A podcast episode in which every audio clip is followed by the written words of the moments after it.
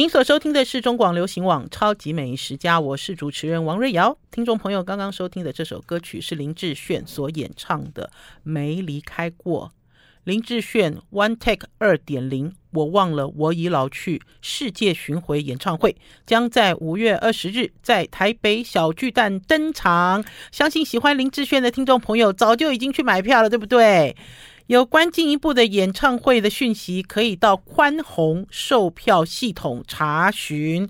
好啦，我们中广的听众朋友有没有追上我们中广这一档的母亲节活动啊？幸福龙和力限时抢答活动，请大家一起用行动来表达对妈妈的爱。除了表达对妈妈的爱之外，还可以。顺利的话，抢一份免费的母亲节礼物，请大家直接上中广活动专区的脸书，或者是中广的官网查询活动办法，就可以一起参加幸福拢予你的抢答活动哦，让母亲还有你能够快快乐乐的过一个幸福的母亲节。好啦，超级美食家，今天是礼拜五，跟先跟大家分享几家最近试吃的新餐厅啦。呃，有一家素菜馆，这家素菜馆在台湾很有名，叫养心茶楼。双主厨，他们的大主厨跟他们的总主厨都是宝师傅在天香楼所带的，从很小很小，二十几岁就开始带，从学徒开始带的这个。这个师傅，然后呢，他们现在已经独当一面了哈。然后还有前一阵子养心长楼呢，花了蛮多钱，养心长楼居然已经成立十年了。那天他们两个人说：“师母，我们已经成立十年的时候，我都觉得哦，时光怎么飞那么快啊！当初他们要去的时候，还跑到我们家来。然后对于这个素菜市场哈，素菜市场呃有一些想法的时候，我们那个时候都很高兴，都很乐观其成。可是没有想到，现在算是台湾素菜的一个大名牌。”那前一阵子呢，他们老板呢，呃，非常年轻的一对夫妻。这个老板呢，他们呢花了一些钱，把养心茶楼呃稍微整修一下，而且把一些动线，还有把这种视觉的明亮感，还有 CI，好，就是现在大家都很知道，就是你要做一个成功的品牌，就是你看到一个什么东西，哦，就是它，好，直接联想，全部都做起来。那除了这个之外呢，他们还开了一个新的品牌，这个新的品牌在这个礼拜一。这个礼拜一开了记者会，公开问世了。这个品牌有一个呃，这要怎么讲？它是韩文吗？好，可是他用了一个英文拼音叫“养车”，养车。我一开始哦，我以为呃，Y A C H E，好，养车，因为很难记，对不对？然后他就写韩式舒适。养车，我以为养车是养心的英文翻过来，结果不是。养车呢，就是韩文的蔬菜，也就是我们大家讲什么日本人讲野菜啦。日本人讲野菜其实不是野地的菜，日本人的野菜，日文野菜就是蔬菜，它的名字就是呃呃，就蔬菜韩式蔬食。那呢，我们是提早跑去试菜，提早跑去试菜的那一天呢，就会发现说，哎呦。这个店里怎么跑来试菜的人都是通路的百货公司的这个楼管呐，哈，还是什么什么？什么什么百货公司的老板之类的，那大家都对这样子的一个餐饮类型很感兴趣。那我也很好奇，我很好奇的说，奇怪，他怎么会做一个？因为因为大家会想哈，呃，他他本来就已经有养心茶楼了嘛，哈，然后现在要做一个素的韩式料理，那你想说这两个要怎么区别？哈，还是说这两个区别性大吗？哈，它容易做吗？你就会这样去去思考。结果那天去的时候吃得好开心哦。听众朋友，如果有追上我们王瑞瑶的超级美食家的脸书分粉丝专业的照片，就可以看到我分享了一张部队锅的照片。呃，大家有没有吃过部队锅？有吗？我们家气质丽文他跟我摇头，哎，因因为啊，部队锅在台湾流行很多年了，可是我老是要跟听众朋友报告，我我没有吃过部队锅，哈，没有认真吃过了，哈。呃，怎么说叫做认真？就是我没有去专门去采访这些东西，因为我都觉得韩式料理就就是韩韩式料理对我来讲哈，它的这个烹调技巧，还是说它的这个用料，它的这个。呃，功法是跟中华料理还是跟台湾菜比起来啊？其实算是幼稚园，好，幼稚园很多东西就是拼凑起来，然后有时候吃起来很开心嘛，对不对？你其实不用花脑筋。那可是呢，对于我来讲，要怎么样把它变成素食？哈、当然它不是，它有一些是纯素，有一些是奶蛋素。可是当它要把肉最重要的肉拿掉的时候，它到底可以做出什么样的风味？好，呃，很好玩。那天啊。一路都很好玩，好玩的原因是呢，他一到这个店里面哦，当我的脑袋里就还在想说我要怎么样处理的时候，他其实就有很简易的选菜的方法，因为他有呃两人餐、三人餐、四人餐，哈、哦。或许你在看这个菜单的时候头很痛，其实不用头痛，你就选两人餐、三人餐、四人餐，然后里面就有选项。这个选项呢就很像台湾的平价牛排馆一样。台湾的平价牛排有没有？一进去看你要吃什么样 dressing 的沙拉，看你想要喝什么汤啊，哈，对不对？然后看你的主菜要吃什么呢？看你的甜点要要选什么？他们其实就是用这样子的逻辑去带入这套套餐，就带入他们的菜单里面。那所以你点菜呢一点也不麻烦。好了，我们要先休息一下，进一段广告，再回到我们节目现场。I like 我是王瑞瑶，您所收听的是中广流行网超级美食家。今天节目一开场就给大家介绍全台湾唯一，而且呢是养心茶楼的姐妹店，叫做养车养车韩式蔬食。来给大家看小菜，当然是免费吃啦。如果听众朋友现在有追上影片的话，就可以看到五个小菜免费你吃，因为这本来就是韩式的一个一个规矩。可是除了韩式规矩之外啊，我觉得我学到一些东西啦。因为它这里面连餐具哦，全部都是从韩国进口，所以你会拿到那种很重，然后扁扁的金属块，哈，很重扁扁的金属块。然后你还会有那种像这个金属碗，哈，因为因为呃，应该是说饮食的习惯不一样，韩国人吃饭没有把饭拿起来的习惯，就饭碗是要都要一直放在桌上了，哈。那所以这个碗的形式也不一样。然后呢，因为那天是试菜。呃，我虽然我们虽然点的是四人，可是我们多点了一些我们喜欢的东西，比如说我们点了两个锅，呃，这个锅叫做黑蒜血浓豆浆锅，这个锅是在试卖的时候卖的最好的一个锅，他们呢这很厉害，呃，把这个黑蒜做成了冰块。然后呢，就直接好放到这个锅里面去滚。然后这里面豆制品很多，然后它的汤很浓郁。然后另外一个锅呢，就是我刚刚讲的，我们点了一个呃泡菜部队锅。好，当然在这里面也有类似仿烤肉的，用呃杏鲍菇好去做去做假的假的烤肉片。然后呢，让你在里面包很多蔬菜。然后呢，我们甚至呢还要点一个像是这种春川春川。春川炒鸡、春川春川辣鸡，然后有起司可以拉丝。然后呢，比较有趣的是呢，或许很多人会认为说，如果我吃素一定要吃肉的话，以前早期就有很多素肉。可是现在大家知道煮肉主流不是素肉，现在的主流是未来肉。然后现在的主流主流呢是各式各样豆子，哈，各式各样豆子所做的这种。仿真肉哈，那所以它其实吃起来口感并不差哈，然后你也不会觉得我好像在吃这种很多塑料的感觉啦。然后还有我要分享一下部队锅的食用经验。这个部队锅最有趣的是呢，它的东西放很多。然后大家知道在部队里哦，应该是部队里有什么材料就会打开来放进去，对不对？那所以我在里面呢看到了一个叫做菊豆，就是。菊就是一个火字边，哈，然后在一个局面的局，呃，它的这个上网去查哈，叫菊豆，然后呢，呃，跟大家简单介绍，就是罐头豆子啦，好。它呢，一定有一个元素是罐头豆子，然后这个罐头豆子呢叫菊豆的原因，是因为它已经呃煮了番茄的味道，然后再封进这个铁罐里面，好，就是马口铁罐，然后就把它倒进去放进去，在这里面呢，我就第一次吃到这样子的东西，菊豆，好，这个应该也是美元物资之类的，哈，就它其实是有一个历史背景，哈，然后还有他们会用很多很多很多葱去做煎饼。呃，非常的酥脆，然后呢，还也会用韩国粉丝来包饼，好、哦，就用一个口袋饼，然后来给你夹这个韩国冬粉。呃，当然啦，最重要的就是呢，它呢还有韩式拌饭，韩式拌饭呢是素的韩式拌饭，可是味道也蛮够的哦。好、哦，呃，我其实那天啊吃的差不多了，他最后上了一个那个拌拌炸鸡。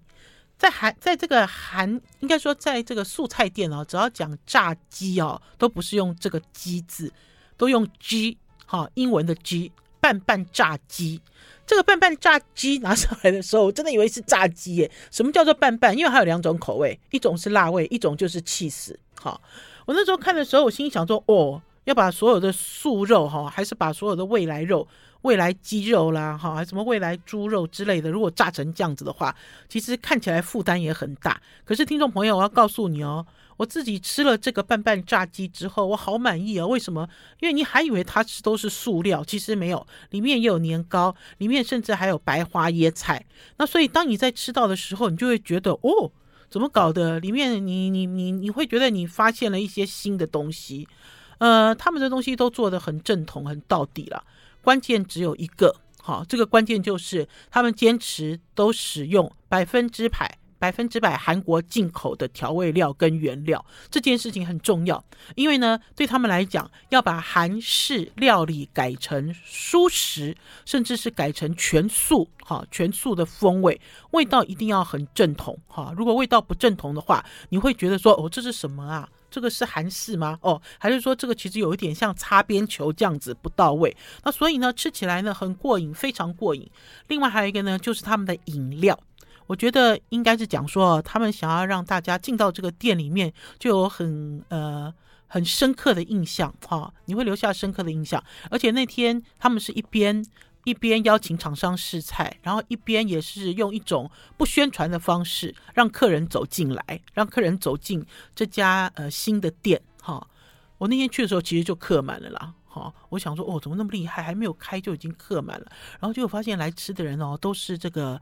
呃，上班族，而且是年纪轻的女孩，哈、女生很多，因为蔬食嘛，它本身它就有很多蔬菜在里面。然后最重要的是它的饮料好漂亮哦，我那天点点了一杯蓝色的饮料，蓝色的哦，哈、感觉好浪漫哦，有一种浪漫的感觉。这也就是为什么呢？这家餐厅还没有开幕，百货公司还是通路卖场争相邀约，要他们去做。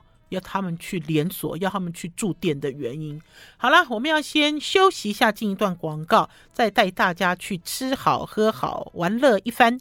哎，当然要玩乐啊！母亲节要到了嘛，对不对？休息一下，再回到我们节目现场。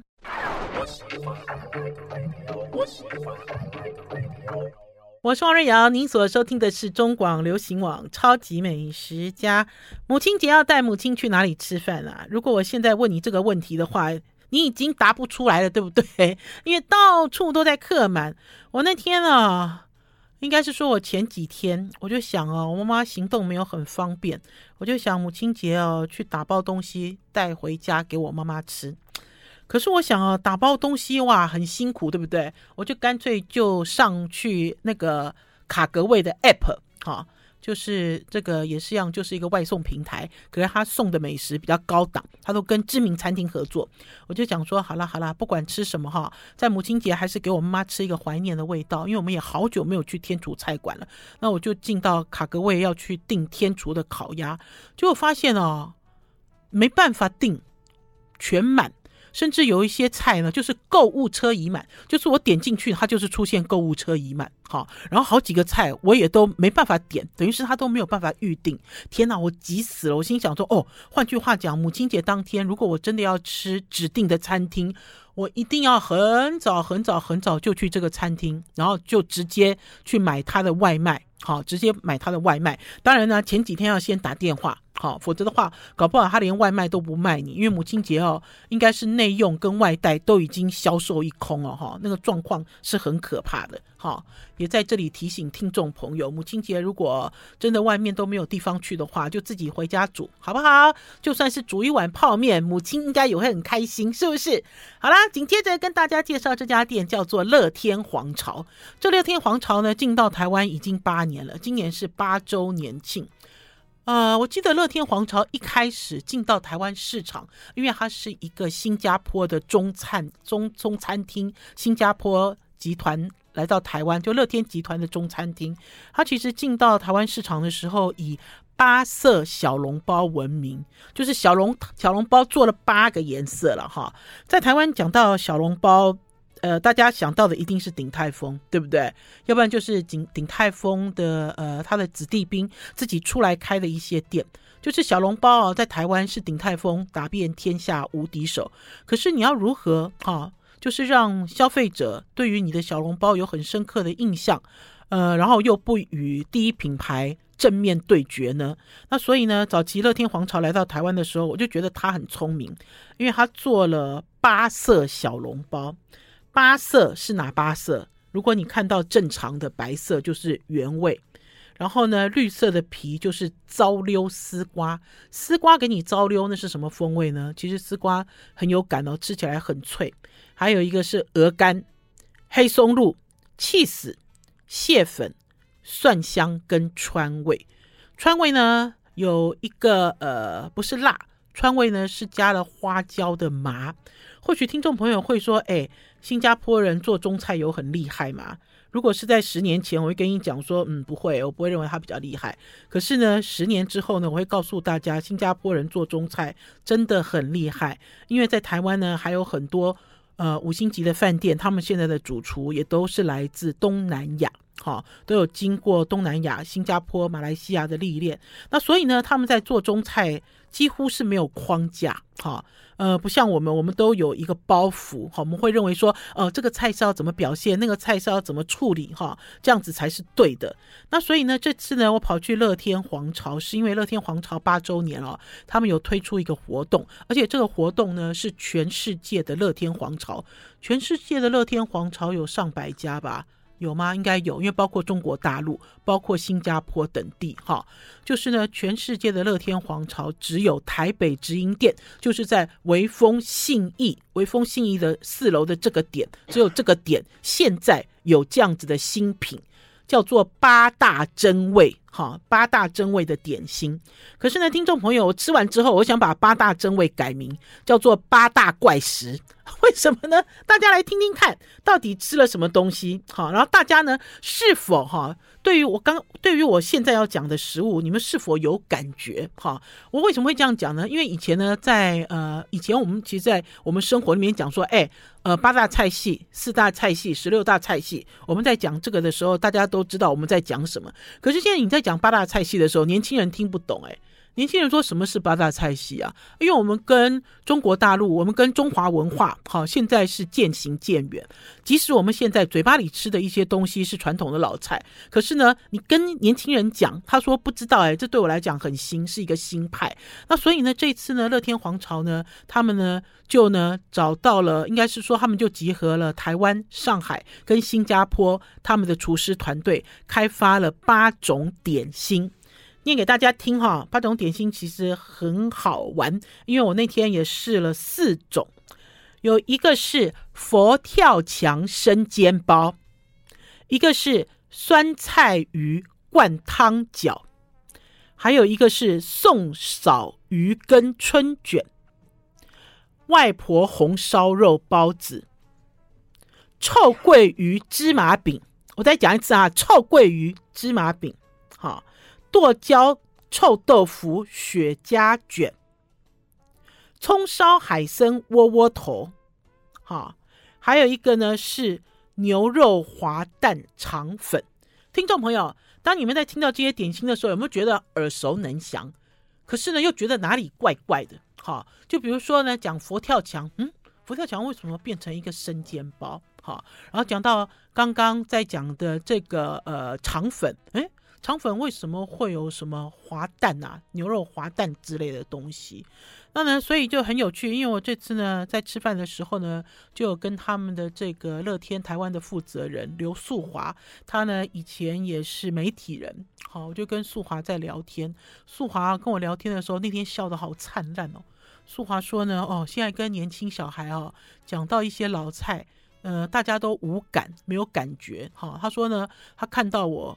看到菜单，看到臭鳜鱼，我笑了。而且我一定要吃臭鳜鱼的时候，他也笑了。臭鳜鱼是什么？臭鳜鱼其实是安徽名菜。安徽名菜，我记得我在超级美食家有跟听众朋友分享过臭鳜鱼这道料理。呃，而且我在我在安徽吃臭鳜鱼不止吃一次。我记得我几年前人跑去南京，哈，人跑去南京工作的时候。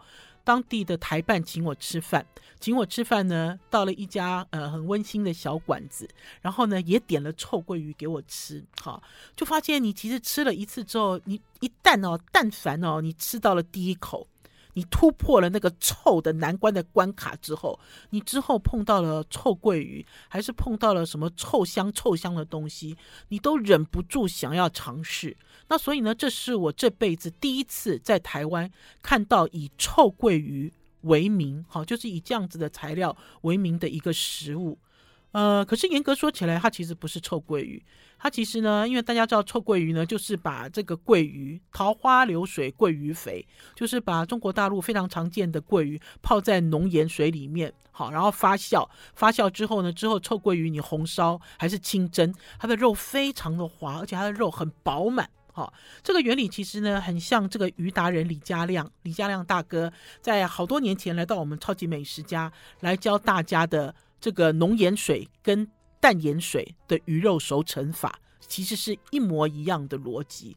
可是呢，在乐天呢，他们这次推出臭鳜鱼芝麻包，他们其实鳜鱼有经过处理，所以呢，吃起来是一种比较臭的咸鱼，好，比较臭的咸鱼。可是呢，呃，风味也是会让你流连，呃，不一定忘返啦。你会觉得哦，你知道，一直这样子在你的身边，这样子久久不去。好了，我们要先休息一下，进一段广告，再回到节目现场。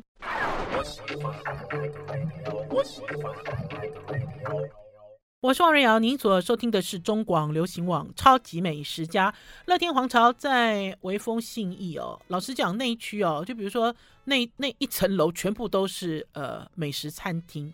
我记得在几年前哦，他刚开始，应该也是十年前吧。他开始出现的时候，应该不到十年前了。就他该刚开始出现的时候，造成很多轰动，然后很多人都讲说，哦，都吃东西要跑到这边来，像是一个呃美食的一级战区之类的。可是老实讲哦，因为我去了几次，我发现蛮冷清的。好，只有几家店生意很好。然后呢，生意很好的店，你看就知道，比如说像乐天皇朝，乐天皇朝它里面的座位数很多，可是里面的座位数多到哈，它在走廊又开了一批，又开了一区，哈，就好像是在做路边摊一样，它在外面又开了一区，哈，其他的店就没有那么多人，所以看起来哈，像这种中式点心还是中式料理，因为它还有中式料理哦，是还蛮受欢迎的。这个呢，也是呃乐天。在台湾的呃，就是在台湾的这个代理人，台湾的这个最高代理人所表示，他就讲说啊，呃，很多这种店都只有卖点心，可是因为他们家有卖菜，而且呢，他们家不限时，好，所以很多人呢来到这里呢，呃，他们其实早期哦会点很便宜的东西，然后做。一整天哈，甚至还是做一下午。可是对店家来讲，店家都是开放的哈，open-minded 的哈，就是还是欢迎客人能够走进来。好了，我要讲这个他们这个八大点心了。然后其中有一个，我有上传一段影片，听众朋友呢，如果用关键字去搜寻，就是用王瑞瑶乐天哈，然后去搜寻，就会出现一支影片。这支是一支短影片。这支短影片呢，一开始呢，就是有人在抽雪茄，我都快笑死了。而且呢，我自己那天呢，有人在抽雪茄的时候，我在旁边的配配音是，哎，那我要不要上警语啊？你知道，我还讲了一句这样子的话，就是他来抽雪茄，当然要上警语啊。可问题是，那不是真的雪茄，他把剁椒臭豆腐哦，就是包在一个深色的春卷皮里面，所以它看起来很像一根很长的雪茄。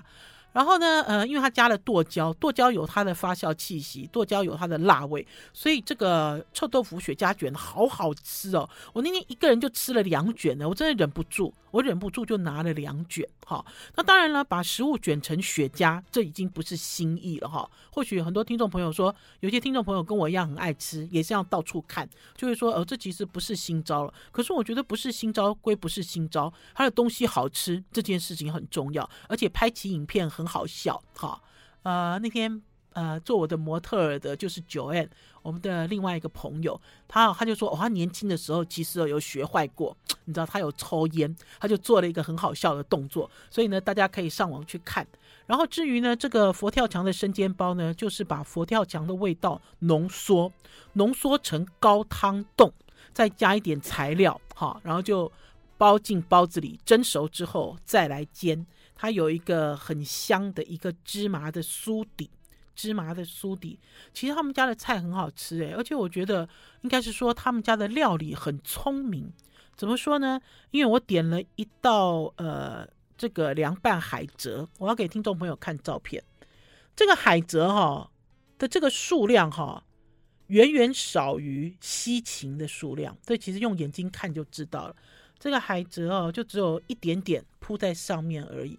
可是大家知道海蜇有多贵吗？如果你们现在真的要认真吃一盘海蜇多、配料小的海蜇，它其实很昂贵。可是呢，这道菜给我留下极深刻的印象。虽然海蜇不多，可是呢，它的西芹经过了处理，它这个西芹呢切的跟这个海蜇丝一样，哈，就是它的刀工都很好，切的一样，而且它把硬丝都歘掉，所以吃起来好爽脆哦。呃，你每一口都会吃到一两根、一根、两根海蜇，好，可是我觉得这样子就足以了，好，就是你不会觉得说，哦，你你好像卖我一盘青菜，不是卖我海蜇，不是，它还淋上了一些葱油，所以味道很够，而且吃起来觉得呃很爽脆，很健康。呃，素华跟我讲啊，这道菜啊，在新加坡还是在上海，他们都会用这个莴笋来做，好。可是台湾没有莴笋，台湾的莴笋即使有，也是冬季限定。那这就是为什么呢？有很多从对岸来的火锅店，对岸来的火锅店也好喜欢煮莴笋，可是在台湾都没有哈。而且莴笋有一个独特的香气，那他们呢找来西芹来替代来做这道小菜，我觉得真好吃。然后还有呢，他那天呢点了一些他们店内呃被客人经常点的料理，其中呢就是一块酥炸排骨。这块排骨呢是整块去炸，炸完之后再切成呃适口的小块。然后呢，素华就跟我讲说，他说瑞瑶姐啊，有一些客人哦会反映说这个炸排骨要去骨了哈，去骨吃起来更优雅。我就跟素华讲，我说不要去骨了，我说因为炸排骨最香的就是骨头啊。你看我第一块拿的不是纯肉哦，我第一块一定拿的是骨边肉，而且呢，有了一块骨边肉之后，你自己就会觉得这块排骨很完整。好了，给大家看一下我们顽皮在吃雪茄臭豆腐的照片。这些照片呢，也会上传到王瑞瑶的超级美食家的脸书粉丝专页，而且会一口气上传三张，三连拍，因为实在太好笑了，连宝师傅呢也都吃的这样叽叽滋滋，好开心。好，这里面有一道菜呢，我一开始看到我就有一点奇怪，这道菜的名字叫做葱烧海参窝窝头，这要拆开两边讲哈，葱烧海参是鲁菜。鲁菜的名菜就是呃，我爸爸家乡山东的大菜，呃，葱烧海参在重要的时候，比如说像母亲节的时候，为什么一定要去天厨吃饭，还是一定要去天厨买外卖？呃，是因为一定要买海参，好，你要买葱烧也海参也好，还是这个呃虾子海参也好，好，它其实是对于。我们山东家庭来讲，哈，是一个代表仪式感的一道菜，哈，嗯，我不知道现在怎么样了。我记得有段时间我去山东采访，哈，每一顿菜都给我吃海参，而且是整条烧，而且会跟我讲说，贵客他们都叫我老师老师哦。我去中国都叫我老师，然后我回到台湾，大家也叫我老师。我说不要用中国的方式了，哈，我说我也不是什么老师，中国叫老师其实是一种尊称。我记得那个时候他们还跟我讲说，王老师，王老师，我们这个海参哦是。海水上捞上来的哦，不是干燥再再覆水的哦，不是哦，所以我都在吃新鲜海参。可是我觉得，如果是早期的话，海参应该还是很贵的啦。对于我父亲那个年代来讲，那所以呢，当葱烧海参跟窝窝头在一起的时候，我其实是有吓到哦。我们要先休息一下，进一段广告，再回到节目现场。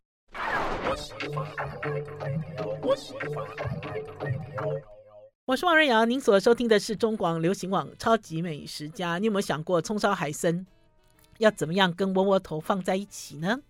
有想过吗？而且呢，如果是传统的窝窝头的话，里面那个洞洞应该很小，对不对？它看起来像是一个蛋壳，鸡蛋壳，然后这样刻开打开来的一半。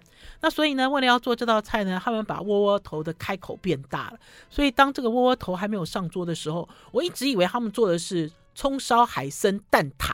好，因为它的形形状比较像蛋挞，然后事后呢才发现呢，原来这是乐天皇朝他们的创办人的点子。好，因为呢本来呢，应该应该是说这道菜呢是由台湾师傅提出来，台湾师傅本来想要在里面要塞这个苍蝇头。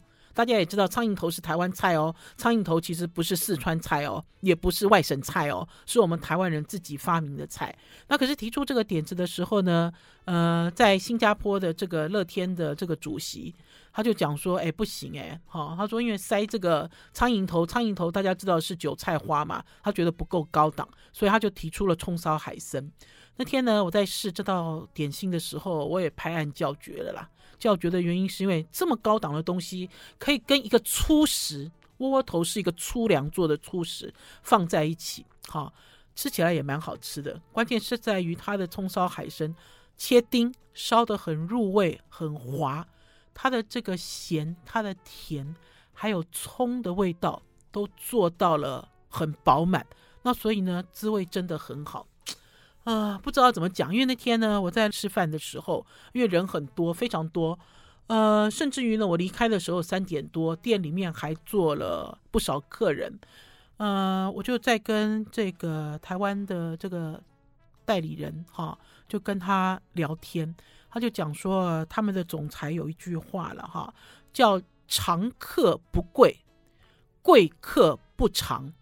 好，再讲一次哈，“常客不贵，贵客不常”。意思就是哦，你东西如果卖的很贵的话哈，你不会吸引很多客人天天来。可是如果你的这个呃单价哈是比较低的哈，没有那么昂贵的这个料理，客人其实就可以天天来吃。就像我刚才讲的，有一些客人进来只点。一个点心，好，点一杯茶，好，就可以在这里打发时间。那呢，可是他们天天都会来报道，好，这个也是他们所要的客人。好了，紧接着呢，后面呢，来跟大家介绍我最近吃的一些有趣的东西。呃，和洛的布鲁斯，和洛公司的布鲁斯，呃，他陆续送了我一些东西。最近呢，他来我们家捧来了一个鸽子面包。鸽子面包到底是什么啊？我好好好好奇哦，听众朋友，我给大家看鸽子面包长什么样哈，而且我故意让宝师傅搂在怀里哈，然后大家可以看到，又是一个大面包，而且是一个意大利的大面包，而且呢，它看起来很像是一个发胖的十字架，这样子听得懂吗？就是已经长胖了、鼓起来的一个十字架，因为它是一个十字形的面包，它的名字就叫鸽子面包哦。好，然后呢，我收到之后呢，发现还是我这个非常熟悉的品牌，就是 Loison 的这个品牌，意大利的这个第一的这个圣诞面包的品牌，他们所做的，才知道原来他们又来了，他们用了老面发酵，又做了一个非常传统的面包，这个是来自伦巴底。而且呢，为什么是鸽子面包？它的名字其实一点也长得也不像鸽子，因为我到处去找鸽子的嘴啊，还是鸽子的翅膀，其实不是。它为什么以鸽子命名？就是因为它是一个象征和平的面包，而且呢，是在复活节的时候要吃的一款面包。哎，真的多了去了，听众朋友，我们呢，其实呢，在前几年一直跟大家在介绍这个美食的文化，其中呢，有一个就是意大利的 Panettone，我们甚至于呢。呃，跟着奥利塔的这个食品厂、食品公司一起办了 Panettone 圣诞面包趴，连续办了两年。你知道办到这个，在台湾的意大利主厨哦，都抢着要来报名，抢着要来参加。然后呢，我们也每年都开直播。我都以为我对于这个 Panettone 已经很熟悉了，就没有想到用 Panettone 的这个面团哈，因为它里面一样有果干，然后甚至有更多的坚果在表面。他们做了一个鸽子面包。呃，鸽子面包好大一个，然后上面还有糖霜糖粒。那天呢，呃，我本来有一点私心啦，我本来跟宝师傅说，哦，收到这个礼好重哦，我们应该把这个礼也送给贵客好不好？因为我们平常好多人都在照顾我们，我们其实想要把这个礼转送。我提出这样子的意见的时候，宝师傅就把脸拉下来了。宝师傅说：“那我想要吃怎么办？”我 说好吧，那就切吧，哈，那就切，因为它真的是一个很合适的一个大礼啦，哈，而且要跟大家讲，它其实是没有大量进口，哈，只是和洛公司他们进来作为进口来作为礼物这样子。结果吃了之后跟大家讲啊，它发就是它的这个发酵的气孔比较小，而且它吃起来更湿润、更柔软。我吃了之后，我就跟宝师傅说，我说哦，还好还好。我们没有把它想送给重要的人，因为原来最重要的人就在你身边，我们就赶快把鸽子蛋糕吃了，好特别。如果下次有机会的话，应该要来给大家有系统的介绍意大利的这种果干面包，各式各样的果干面包。好了，我们先休息一下，进一段广告。哎，好了，我们这是最后一段了。好了，我们今天的节目到此告一段落哦。下礼拜一中午空中再。